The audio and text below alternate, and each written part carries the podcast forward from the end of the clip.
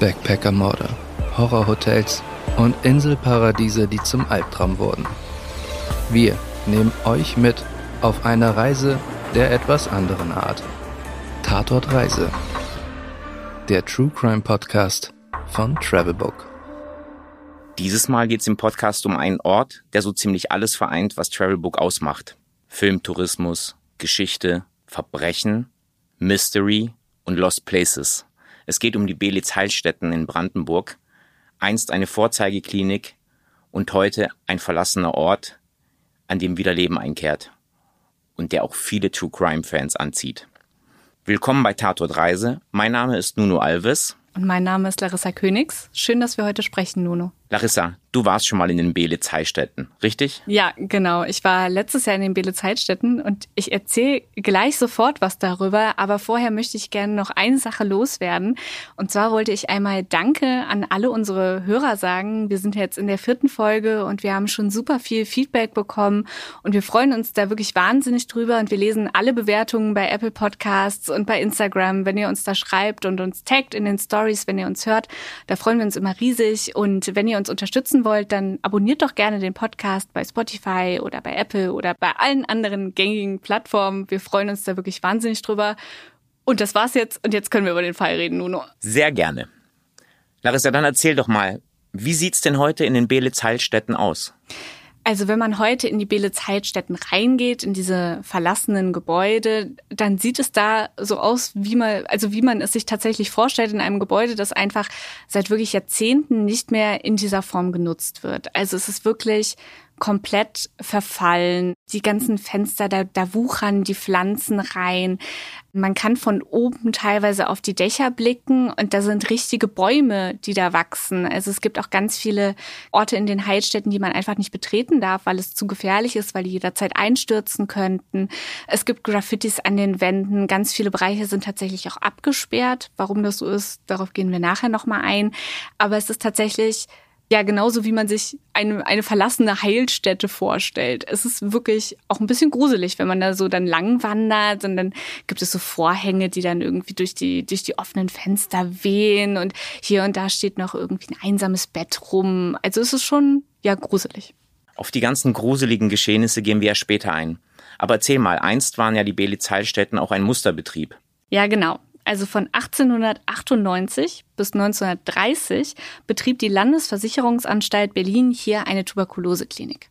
Nuno, du bist ja relativ firm, was so Gesundheitsthemen angeht. Vielleicht kannst du uns einmal kurz erklären, was genau ist überhaupt Tuberkulose? Das ist, glaube ich, so eine Krankheit, die viele vom Namen her kennen, aber man weiß, glaube ich, gar nicht so genau, was das eigentlich für eine Krankheit ist. Viele kennen sie. Hier in Deutschland ist sie verhältnismäßig wenig bekannt, was die akuten Erkrankungen angeht. Es gibt sie immer noch. Jährlich erkranken circa 5000 Menschen, vorrangig Männer, in Deutschland noch an Tuberkulose. Weltweit sind es weitaus mehr. Laut WHO sind das 9 Millionen Menschen jedes Jahr, die an Tuberkulose erkranken. Tuberkulose ist eine bakterielle Infektionskrankheit, die vor allem die Lungen befällt und die früher unter dem Namen Schwindsucht auch bekannt war. Es gab ja früher auch einfach noch nicht die Impfung, die es heutzutage gibt. Und deswegen sind wir heute relativ gut gegen diese, ja, wirklich krasse Infektionskrankheit. Also es waren ja damals, wie du gesagt hast, unfassbar viele Menschen damit infiziert. Und heute kann man sich eben durch die Impfung relativ gut davor schützen. Aber damals war das eben nicht so. Und deswegen war es umso wichtiger, dass es solche ja, Heilanstalten wie die Bilditzer Heilstätten gab, um eben den Leuten zu helfen. Denn es waren einfach so viele Menschen an Tuberkulose erkrankt. Allein schon der Ortswechsel tat den meisten an Tuberkulose Erkrankten gut. Deswegen waren viele dieser Kliniken, die sich um diese Patienten kümmerten, abgelegen von den Metropolen. Umso wichtiger wurden die Belitz-Heilstätten. Mit den Belitz-Heilstätten entstand im Laufe der Jahre ein großer und für damalige Verhältnisse auch moderner Klinikkomplex. Dabei gab es bis zu 1200 Betten, eigene Waschhäuser, ein Heizhaus, ein Badehaus und sogar eine klinikeigene Kirche. Eine Sensation war damals eine Art Klimaanlage, die saubere Luft aus dem Wald über Rohre direkt in die Krankenzimmer beförderte. Aber dann schon kam der erste Einschnitt, der Erste Weltkrieg. Genau. Damals war es so, dass das Militär diese, diese Einrichtung, die Klinik, als Lazarett für verwundete Soldaten nutzte. Und äh, einer dieser verwundeten Soldaten war tatsächlich auch Adolf Hitler, der dort 1916 behandelt wurde.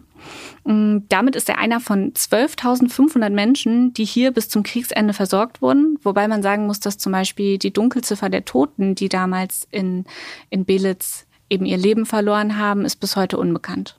Man muss auch sagen, die Tuberkulose war weiterhin ein Problem. 1920 waren die Zahl der Behandlungsanfragen so groß, dass man nur noch Frauen und Kinder aufnehmen konnte. Also die Heilstätten waren einfach weiterhin unfassbar gefragt und auch einfach notwendig. Also du hattest ja eben schon von den Mietskasernen gesprochen.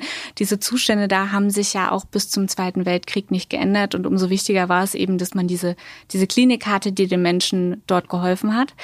Dann kam allerdings der Zweite Weltkrieg und es gab dann diese Schlacht vor Berlin. Das war die letzte große Schlacht im Zweiten Weltkrieg und damals mussten dann auch das Personal und alle Kranken in den Belitzer Heilstätten evakuiert werden und die sind nie wieder zurückgekommen. Also das war das letzte Mal, dass dort in den Heilstätten eben ein, ein Klinikbetrieb war. Und was jetzt in der Folge passiert, hat mir Horst Berghäuser erzählt. Er ist ehemaliger Fotojournalist hier aus Berlin. Er hat die Fototour in Berlin gegründet und er selbst hat mir gesagt, dass er schon mehr als 20 Mal in den Heilstätten war. Und er erzählt uns jetzt mal, was passiert ist nach dem Zweiten Weltkrieg in den Belitzer Heilstätten. Ja, so wie sie sich heute geben, etwa seit 1994 sind sie verlassen. 1945 wurde das Gelände ja nach dem Zweiten Weltkrieg von der Roten Armee übernommen und war dann bis zum Jahre 1994 tatsächlich das größte russische Militärhospital außerhalb von Russland. Larissa, du hattest ja schon gesagt, 1916 war Hitler dort Patient und 1991 war auch Erich Honecker in den Belitz-Heilstätten und hat sich wegen Leberkrebses behandeln lassen, bevor er dann nach Moskau floh. Nun liegt das Gebiet oder das ganze ähm, Areal seit 1994 brach.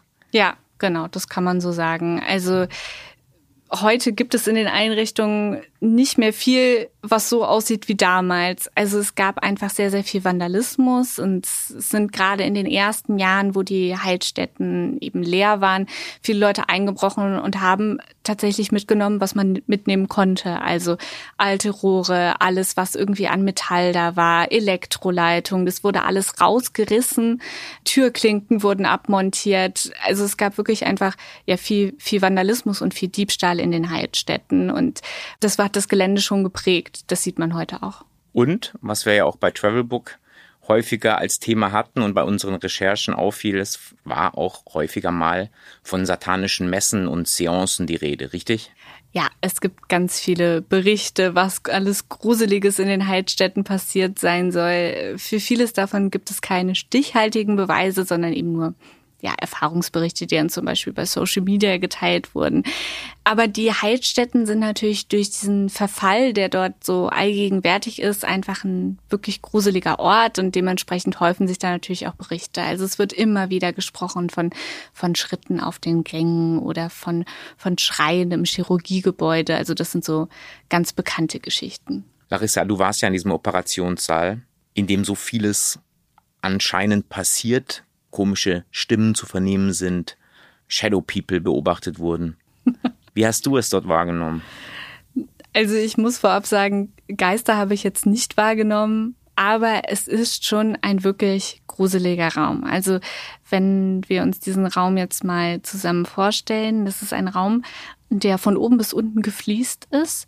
Und viele dieser Fliesen sind schon gesprungen oder abgefallen. Die Wände sind mit Graffiti verschmiert. Und am Boden gibt es aber kaum noch Fliesen. Da ist dieser nackte Betonboden.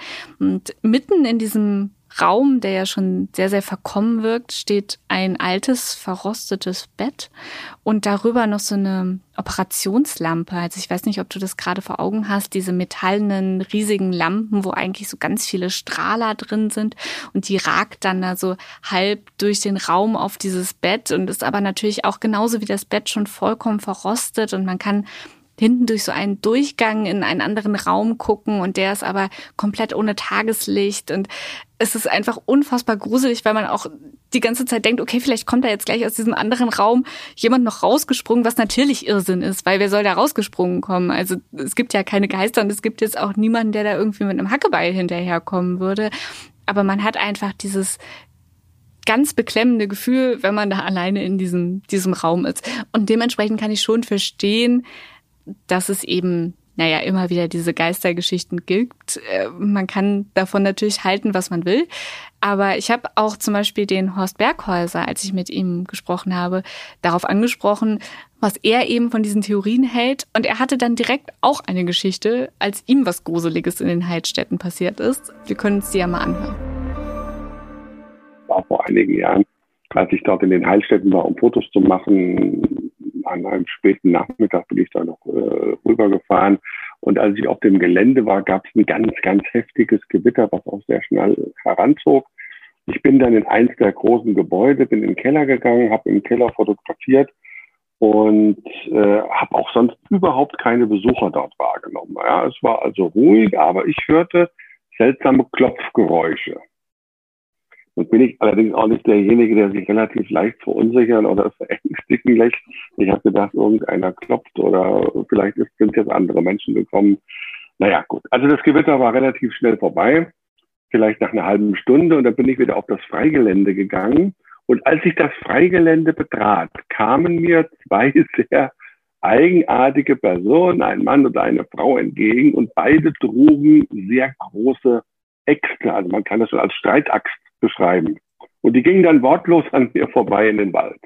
Also das ist das Einzige, was ich dort mal als ein seltsames Ereignis erlebt habe. Das hört sich wirklich gruselig an. Aber wir sprechen dieses Mal nicht von einem Axtmord. Nein, tatsächlich nicht. Aber wir können tatsächlich mal auf die zwei Mordfälle eingehen, die sich rund um die Beelitz-Heidstätten ereignet haben. Fangen wir mit dem ersten und bekanntesten Mord an, der verübt wurde von der Bestie von Belitz. Wer war das? Genau, die Bestie von Belitz ist auch bekannt als der Rosa Riese und es handelt sich hierbei um Beate S. Wichtig für die jetzt folgenden Geschehnisse ist, dass Beate S. transsexuell ist und zum Zeitpunkt der Morde war sie noch unter ihrem Geburtsnamen Wolfgang S. bekannt. Deswegen werden wir, wenn wir jetzt über die Mordfälle sprechen, auch das männliche Pronomen benutzen. Alles klar. Wenn wir nun von S sprechen, um was für eine Person handelt es sich?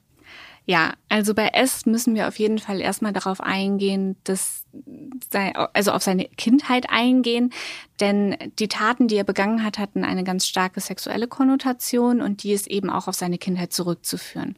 Wir haben das ja jetzt schon häufiger hier auch im Podcast besprochen, dass eben die Kindheit von Mördern ganz, ganz relevant ist für die Prägung. Und bei S war es so, dass er auch in einem eher unglücklichen Haushalt aufgewachsen ist. Seine Mutter wurde als sehr, sehr kalte Frau beschrieben und es war im Hause S wohl auch gang und gäbe, dass die Kinder mal geschlagen wurden. Und bei S, dem kleinen S, war es dann so, dass er im Alter von sechs Jahren angefangen hat, einen Fetisch für Damenunterwäsche zu entwickeln. Das war zunächst die Unterwäsche von seiner Mutter, die er genommen hat und zunächst hat er sie nur betrachtet, später hat er sie auch angezogen und noch später hat er dann auch in dieser Unterwäsche defekiert, also er hat darin gekotet und uriniert. Aber dabei bleibt's nicht. Genau. Später fängt er auch an, in der Unterwäsche zu masturbieren und es kann verschiedene psychologische Erklärungen für dieses Verhalten geben. Zum einen hat es etwas damit zu tun, dass er es seiner Mutter eventuell heimzahlen wollte. Also das ist natürlich ein Verhalten, also wenn jemand meine Unterwäsche nimmt und mit dieser Unterwäsche da, da rein macht oder masturbiert, das ist natürlich auch für, für die Besitzerin dieser Unterwäsche dann ein, ein seltsamer Moment, der einen irgendwie so ein bisschen fassungslos zurücklässt. Und es könnte sein, dass er das eben mit Absicht oder unabsichtlich halt als Kind gemacht hat, um eben seiner Mutter zu schaden. Und es könnte auch sein, dass später, als er angefangen hat, eben zu defekieren in dieser Unterwäsche, er damit sich wieder in so ein, ein Kindheitsbild zurückversetzen wollte. Also wenn wir ganz klein sind, machen wir in eine Windel und er hat dann vielleicht das auch damit umsetzen wollten. Man muss dazu sagen, wir sind natürlich keine Psychologen, aber es könnte solche Ansätze gegeben haben. Irgendwann finden die Eltern das dann heraus. Und was machen sie? Sie verbieten ihm es und verwehren ihm den Zugang zu dieser Unterwäsche. Ja, das ist natürlich irgendwie verständlich. Allerdings das völlig Falsche in dem Moment. Also aus heutiger Sicht, wenn man, wenn man da drauf guckt, möchte man eher meinen, dass dieses Kind dann vielleicht in eine psychologische Betreuung geschickt wird. Aber stattdessen wird ihm einfach der Zugang zu der Unterwäsche verwehrt. Und er möchte nun aber diesen Fetisch irgendwie anders ausleben. Und der Weg, den er dann erstmal wählt, ist, dass er auf umliegende Müllhalden geht und dort eben nach Darmunterwäsche sucht. Die Unterwäsche, die er auf den Mülldeponien findet, versteckt er dann im Wald und zieht sie sich immer wieder an. Oft ist das rosa Unterwäsche und das in Kombination mit seiner Körpergröße von 1,91 Meter bringt ihm dann irgendwann den Namen der Rosa Riese ein. Genau, also diesen Namen Rosa Riese bekommt er natürlich erst deutlich später.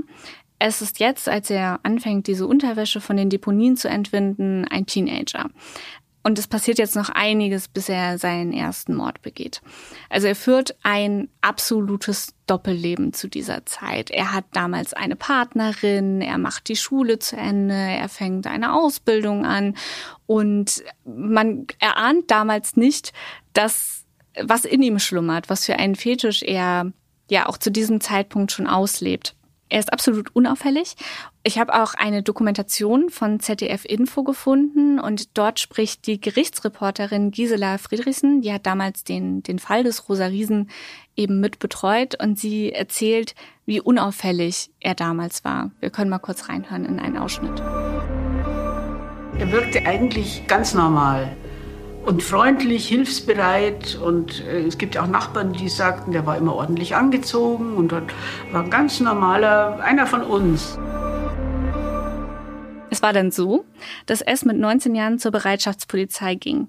Und hier kommt es dann zur Eskalation irgendwann und das ist nicht wegen seines Fetisches, der rauskam, was man jetzt vielleicht denken könnte, sondern weil es damals ideologisch sehr rechts war, denn er hat zusammen mit einigen Kollegen äh, damals den 100. Geburtstag von Hitler gefeiert. Und deswegen wurde er dann vom Dienst suspendiert und konnte nicht mehr dahin gehen. Und es ist anzunehmen, dass in diesem Moment, als dieser, dieser normale Arbeitsalltag für ihn wegbrach, auch ein Teil seiner Stabilität im Leben einfach nicht mehr da war. Und ein halbes Jahr später vergewaltigt er und ermordet sein erstes Opfer eine Frau mittleren Alters im brandenburgischen Dez. Genau. Es folgen jetzt noch drei weitere Taten, äh, bei denen zwei Frauen dann auch ermordet werden. Und dann begeht S im März 1991 seine schlimmste Tat. Das ist ein Doppelmord, der auch das größte Medienecho hervorruft. Und dieser Mord bringt ihn dann auch den Namen Bestie von Belitz ein. Wir befinden uns also wieder in Belitz. Genau. Wir sind jetzt im Wald rund um die Belitz-Heilstätten und es ist der 22. März 1991. Damals geht die 34-jährige Tamara P. mit ihrem drei Monate alten Sohn Stanislav dort spazieren. Tamara P. ist die Frau des Chefarztes im Militärhospital, das ja, haben wir eben schon gehört, jetzt in den Belitz-Heilstätten untergebracht ist. Und P. macht nun also einen Spaziergang und während dieses Spaziergangs kommt ihr S entgegen. Und jetzt geschieht eben dieser fürchterliche Mord. Ähm, S erdrosselt Tamara P. mit ihrem eigenen BH und bringt im Anschluss auch noch ihren drei Monate alten Sohn auf brutale Weise um. Es folgen aber dann noch zwei weitere Morde, bis S. im Sommer 1991 verhaftet wird. Genau. Für all diese Mordfälle, insgesamt sind es sechs Stück, wird er dann im November 1992 zu einer Freiheitsstrafe von 15 Jahren verurteilt. Und in der Haft macht er dann eine Geschlechtsangleichung und wird zu Beate S. Es sitzt eben bis heute noch in Sicherheitsverwahrung und sie hat auch den Wunsch geäußert, nie wieder auf freien Fuß freigelassen zu werden. Das ist wohl der prominenteste Fall rund um Belitz und in Belitz. Aber es gibt noch weitere Mordfälle, richtig? Ja, genau. Also es gibt noch einen weiteren Mordfall, der auch damals ein etwas größeres Medienecho hatte. Und äh, dieser Mordfall ist fast 20 Jahre später passiert, 2008. Und das Interessante ist aber, dass wir es auch hier wieder mit einem Mordfall mit einer Fetischnote zu tun haben. Was genau ist passiert? Diesmal sind wir nicht im Wald um die Belitz-Heidstätten, sondern wir befinden uns in einem Motel, das eben auch in diesem Ortsteil Belitz-Heidstätten liegt. Und wir können mal reinhören. Der Herr Berghäuser hat mir geschildert, wo genau dieses Motel zu finden ist. Wenn Sie nach Belitz reinfahren, dann haben Sie linke Hand und rechte Hand der äh, Hauptstraße, die durch den Ort äh, durchführt, runter bis zum Bahnhof, wo die Heilstätten dann auch weitergehen, haben sie Eingänge zu den Heilstätten. Und der Mord an dem Fotomodell durch den Fotograf geschah außerhalb, also ungefähr fünf Meter von der Schranke zum Gelände, aber außerhalb im, äh, im Obergeschoss eines, ich glaube, Restaurants oder Pförtnerhäuschens oder also jedenfalls extra von dem Gelände der Heilstätte gelegt. Also wir sind jetzt in diesem Motel am Eingang der Heilstätten und hier treffen sich im Sommer 2008 ein 37-jähriger Hobbyfotograf namens Michael F. und die deutlich jüngere Frau Anja P. Michael F. hat eine Schwäche für naja, sagen wir mal, düstere Fotografien. Also heute würde man sagen, es geht so ein bisschen so in diese Gothic-Emo-Richtung. Es war 2008 ja auch ja, sehr weit verbreitet, aber bei ihm waren auch schon so, ja, Sadomaso-Tendenzen in den Fotografien zu erkennen. Anja P., diese deutlich jüngere Frau, mit der er sich da trifft, ist ein Model. Und die beiden lernen sich beim Chatten in einem Sadomaso-Internetforum kennen. Das hat damals zum Beispiel die Berliner Morgenpost berichtet. Beide verabreden sich also zu einem Sextreffen. Mit schrecklichen Folgen. Ja, wirklich schrecklich. Also es ist dann so, dass im Laufe dieses Treffens Anja P. von F. mit einer Bratpfanne auf den Kopf geschlagen wird. Anschließend erwürgt er sie und er vergeht sich danach auch an ihrer Leiche. F selbst hat dann später, als dieser ganze Fall vor Gericht gekommen ist, von einvernehmlichem Sex gesprochen. Also er hat bis zuletzt diese Tat bestritten, aber Fakt ist, dass er dann trotzdem verurteilt wurde, und zwar im August 2009 wegen Mordes und Störung der Totenruhe. Und da er psychisch als nicht zurechnungsfähig eingestuft wird und auch eine akute Wiederholungsgefahr besteht, wurde er in die Psychiatrie gebracht. Er hat ja auch versucht, das Ganze als Sexunfall darzustellen. Ja, genau. Das ist halt äh, der Punkt, dass er bis zuletzt eigentlich bestritten hat, dass er diesen, diesen Mord begangen hat. Aber das Gericht hat eben dennoch so geurteilt. Und also das Urteil Störung der Totenruhe zielt natürlich auch genau darauf ab, dass es eben sich nicht um einvernehmlichen Sex gehandelt haben kann. Nun gab es 2010 einen weiteren Todesfall. Genau. Im Mai 2010 stürzte sich ein 25-jähriger Mann aus dem vierten Stock und starb dabei. Und nur wenige Tage später wurde dann nochmal ein 32-jähriger schwer verletzt geborgen, nachdem er in einen Schacht gefallen ist. Und diese Fälle sind auch Mitgründe, warum das Gelände heute so stark abgesichert ist. Also ich hatte ganz am Anfang schon mal gesagt, wenn man zu den Belitz-Heidstätten kommt, dann sind überall Zäune und ganz viel ist so verriegelt und verrammelt, wie man sagt. Also viele, viele Fenster, die mit Brettern richtig zu zugenagelt sind und vor den Türen sind wahnsinnig dicke Ketten. Und es geht eben auch darauf zurück, dass man auf jeden Fall verhindern möchte, dass es eben weitere Unfälle dort gibt. Und der andere Grund ist, dass es immer noch zu Vandalismus kommt und dass man diesen verhindern möchte. Genau. Also der Vandalismus war eine ganze Zeit lang ein richtig großes Problem bei den Heidstätten. Ähm, ich habe einen Nachrichtenbericht von Brandenburg aktuell gefunden von 2015 und dort beschreibt ein Polizist ganz gut, was damals das Problem war. Wir können mal reinhören. Hier sind Teile der Gebäude kaputt gemacht worden, es sind Baumaschinen beschädigt worden. Das ruft natürlich auch die Polizei auf den Plan. Das sind Sachbeschädigungen, das sind Straftaten. Und wir zielen mit unseren Maßnahmen vorrangig darauf ab, hier eine unmittelbare Gefahrenabwehr, aber auch äh, die Straftaten, die hier geschehen, zu ahnden und natürlich auch zu verhindern. Ich würde mal vorschlagen, wir sprechen darüber, wie es heute in den Belitz-Heilstätten aussieht. Ich war selbst dort und war auf diesem Baumkronenpfad und konnte mir so ein bisschen einen Eindruck verschaffen, wie es da heute aussieht. Und ich muss eigentlich sagen, von gruselig hat das sehr wenig, wenn man auf diesem Pfad, vor allem an einem sonnigen Tag, entlang schreitet. Wie waren deine Eindrücke, als du da warst? Ja, ähnlich. Also man muss natürlich sagen, dass die Belitzer Heilstätten ein, ein riesengroßes Areal umfassen. Also es gibt ja den Ort Belitz und dann gibt es diesen Ortsteil Beelitz-Heilstätten, der eben nach den Beelitz-Heilstätten benannt ist. Und das zeigt schon mal, über welche Dimensionen man hier spricht. Und man hat eben auf der einen Seite des Ortes mehr oder weniger, auf der einen Seite der Bahnschienen, diesen sehr touristisch erschlossenen Ort, dort wo eben auch dieser Baumwipfelfahrt ist. Und da gibt es so einen Barfußpfad. Und das ist natürlich, da, da gibt es auch die Beles Heilstätten, selbstverständlich. Und da kann man auch reingehen. Und das sind schöne Fotomotive, aber genau wie du sagst, also ich war da letztes Jahr und mich hat da auch nicht besonders gegruselt. Man kriegt dann einen Helm auf den Kopf und geht dann mit äh, 50 anderen Familien eben über diesen Pfad, also das ist nicht so gruselig, wie man meint. Es gibt dann noch den anderen Teil der Heilstätten, eben auf der anderen Seite der, der Bahnschranken, das ist so etwa 20 Minuten Fußweg entfernt. Das ist dann schon ein bisschen gruseliger, aber im Allgemeinen gab es dann natürlich einen, einen ganz großen strukturellen Wandel in dem Ort. Nach Jahren des Gruseltourismus setzt man sich in Belitz dafür ein, den Heilstätten den Gruselstempel abzuwischen und ihnen ein sanfteres Image zu verpassen. So wurde das Gelände etwa durch einen Baumkronenpfad touristisch erschlossen. Außerdem startete ein Großbauprojekt. Nachdem das Unternehmen KW Development bereits das Projekt Refugium Belitz Heilstätten umsetzte, will man nun in verschiedenen Bauabschnitten ein komplettes Quartier errichten, mit etwa 250 Wohnungen in Mehrfamilienhäusern und rund 400 Einfamilienreihen und Doppelhäusern. Aber selbst wenn man nicht nur wegen der Belitz Heilstätten dahin geht, also was interessant ist, was ich als interessant empfand, war die Natur tatsächlich vor Ort. Sind sehr, sehr viele Bäume.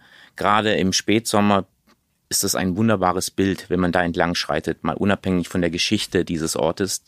Die Geschichte, die teilweise sehr gruselig ist. Aber man kann für Naturliebhaber durchaus die Empfehlung herausgeben, hinzugehen und sich einfach mal in diesen Areal zu bewegen und sich Eindrücke selbst zu verschaffen. Du hast ja eben davon erzählt, dass man diesen Ort sozusagen strukturell neu aufsetzen möchte, dass man dieses düstere Image ablegen möchte. Ich erinnere mich ja noch, dass wir mit Travelbook an unsere Grenzen schließen bei den Recherchen und dass die Betreiber oder die Leute, die sich jetzt um dieses neue Areal kümmern wollen, uns nicht so gerne Zitate geben wollten zu dieser düsteren Vergangenheit. Glaubst du denn, dass man diese düstere Vergangenheit ablegen kann? Also ich glaube, ganz ablegen kann man sowas nie. Also man merkt es ja daran, dass wir jetzt auch immer noch darüber reden und das ist natürlich Geschichte, die passiert ist und die immer interessant sein wird. Und hinzu kommt, dass Lost Places natürlich auch eine große Faszination auf viele Menschen ausüben. Und gerade die Belitz Heilstätten sind zum Beispiel auch für Fotografen wahnsinnig interessant. Ich habe ja auch mit Horst Berghäuser gesprochen und im Gegensatz zu dir und mir, die ja eher mit Worten arbeiten, ist er ja auch professioneller Fotograf gewesen und er hat mir so ein bisschen erzählt, was eben die Faszination an den Belitz Heilstätten für Fotografen ist. Das sind wunderschöne Gebäude auf äh, einer großen Fläche von mehr als 200 Hektar gebaut worden, die eine ganz, ganz tolle Architektur haben. Und dann ist es natürlich für jeden Fotografen auch interessant zu sehen und auch im Bild festzuhalten, wie die Natur sich teilt, Stück für Stück. Und darum war ich auch so oft da. Viele Plätze verändern sich ja auch im Laufe der Jahre wie sich das teils natürlich auch jetzt wieder zurück verändert. Denn mittlerweile finden ja auch seit circa zehn Jahren dort viele Dreharbeiten statt, so auch international bekannten Hollywood-Filmen. Dann wird die verfallene Architektur auch mal wieder hergestellt. Und da kann man teils dann sehen, so sah es ja mal wirklich aus. Und man hat auch die Fotos, wie es denn verlassen nach knapp 30 Jahren aussieht. Wie wir gehört haben, gibt es so viel Geschichte auf den Belitz-Heilstätten-Gelände, dass man eigentlich wirklich hin möchte und sich selber einen Eindruck verschaffen möchte. Natürlich im Rahmen der normalen geführten Touren. Richtig? Ja, also wenn man eine Faszination für Lost Places teilt, auf jeden Fall. Und diese Faszination haben nicht nur Fotografen, sondern auch andere Menschen, die optisch arbeiten, zum Beispiel Regisseure und Filmemacher. Du hast mich ja darauf hingewiesen, lieber Nuno, dass da auch einige Filme gedreht wurden. Das hatte ich alles gar nicht so auf dem Schirm, dass da so viel tatsächlich gedreht wurde. Also es war ja sogar Hollywood vor Ort. Mit Operation Valkyrie war ja sogar Tom Cruise dort und hat da gedreht. Was ich tatsächlich dann noch ganz lustig fand, war, es gab 2018 auch mal einen Film, der hieß Heilstätten. Und dieser Film tat so, als würde er in den Belitzer Heilstätten spielen. Wir können ja mal kurz in den Trailer reinhören, was in diesem Film so passiert. Hallo?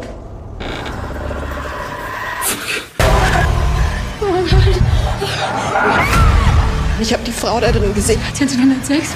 Ich